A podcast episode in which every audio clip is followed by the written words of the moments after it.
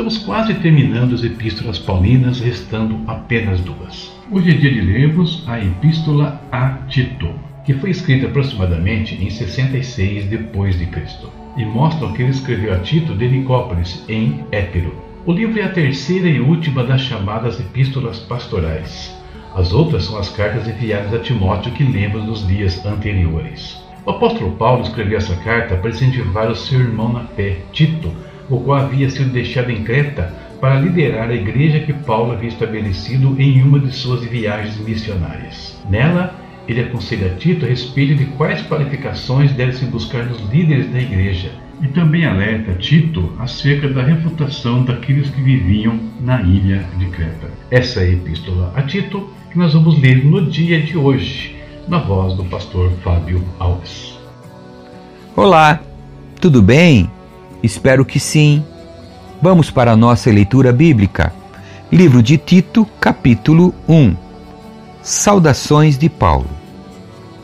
Eu, Paulo, escravo de Deus e apóstolo de Jesus Cristo, escrevo esta carta. Fui enviado para fortalecer a fé daqueles que Deus escolheu e para ensinar-lhes a verdade que mostra como viver uma vida de devoção.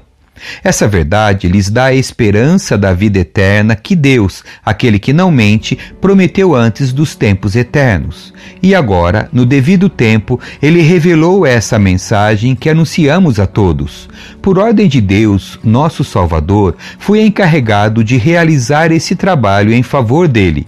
Escreva a Tito, meu verdadeiro filho na fé que compartilhamos. Que Deus, o Pai, e Cristo Jesus, nosso Salvador, lhe deem graça e paz. O trabalho de Tito em Creta. Deixei-o na ilha de Creta para que você completasse o trabalho e nomeasse presbíteros em cada cidade, conforme o instruí. O presbítero deve ter uma vida irrepreensível, deve ser marido de uma só mulher, e seus filhos devem partilhar de sua fé e não ter fama de devassos nem rebeldes. O bispo administra a casa de Deus e, portanto, deve ter uma vida irrepreensível. Não deve ser arrogante nem briguento, não deve beber vinho em excesso, nem ser violento, nem buscar lucro desonesto. Em vez disso, deve ser hospitaleiro e amar o bem.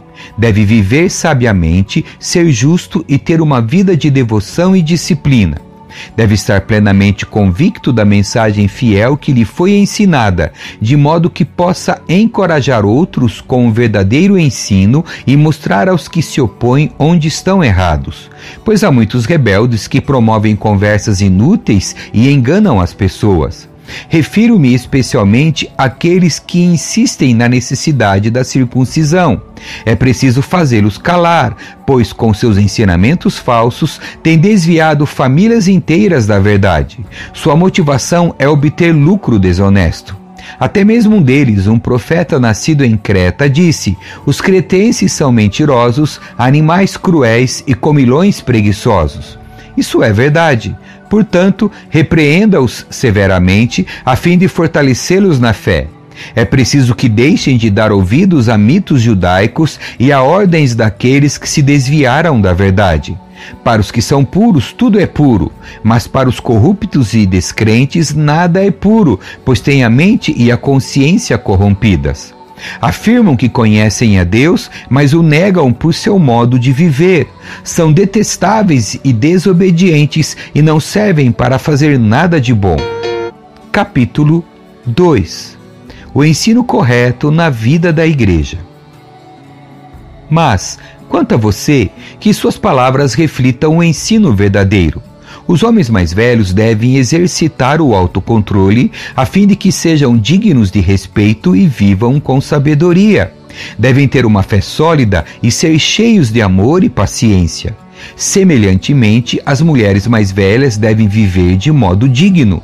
Não devem ser caluniadores nem beber vinho em excesso. Antes, devem ensinar o que é bom devem instruir as mulheres mais jovens a amar o marido e os filhos, a viver com sabedoria e pureza, a trabalhar no lar, a fazer o bem e a ser submissas ao marido. Assim, não envergonharão a palavra de Deus. Da mesma forma, incentive os homens mais jovens a viver com sabedoria. Você mesmo deve ser exemplo da prática de boas obras.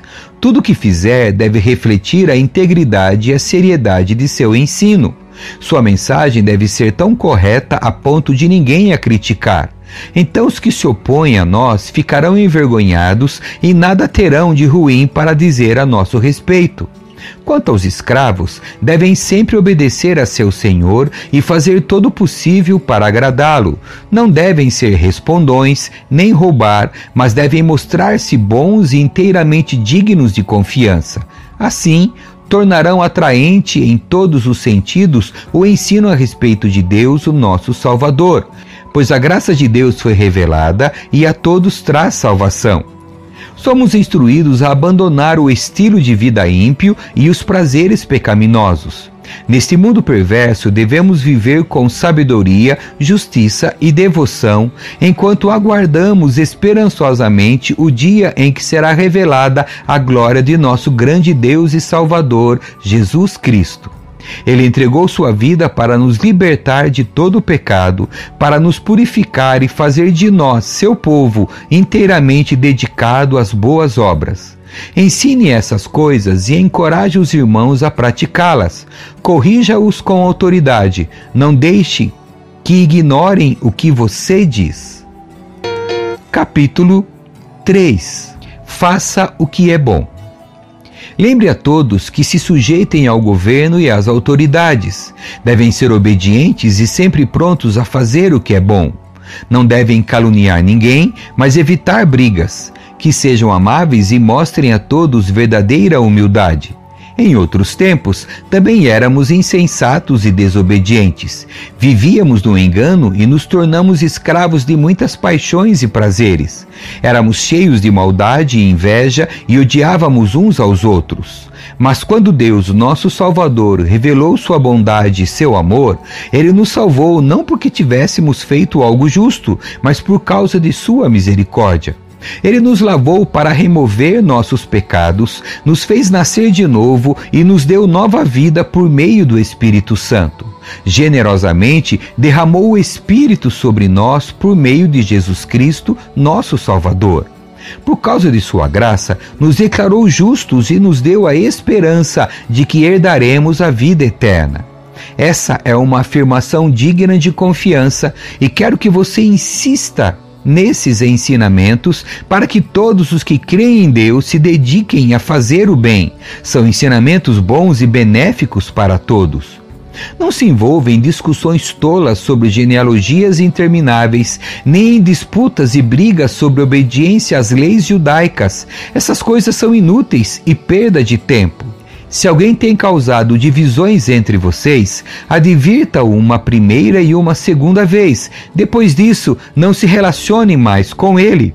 Tais indivíduos se desviaram da verdade e condenaram a si mesmos com seus pecados.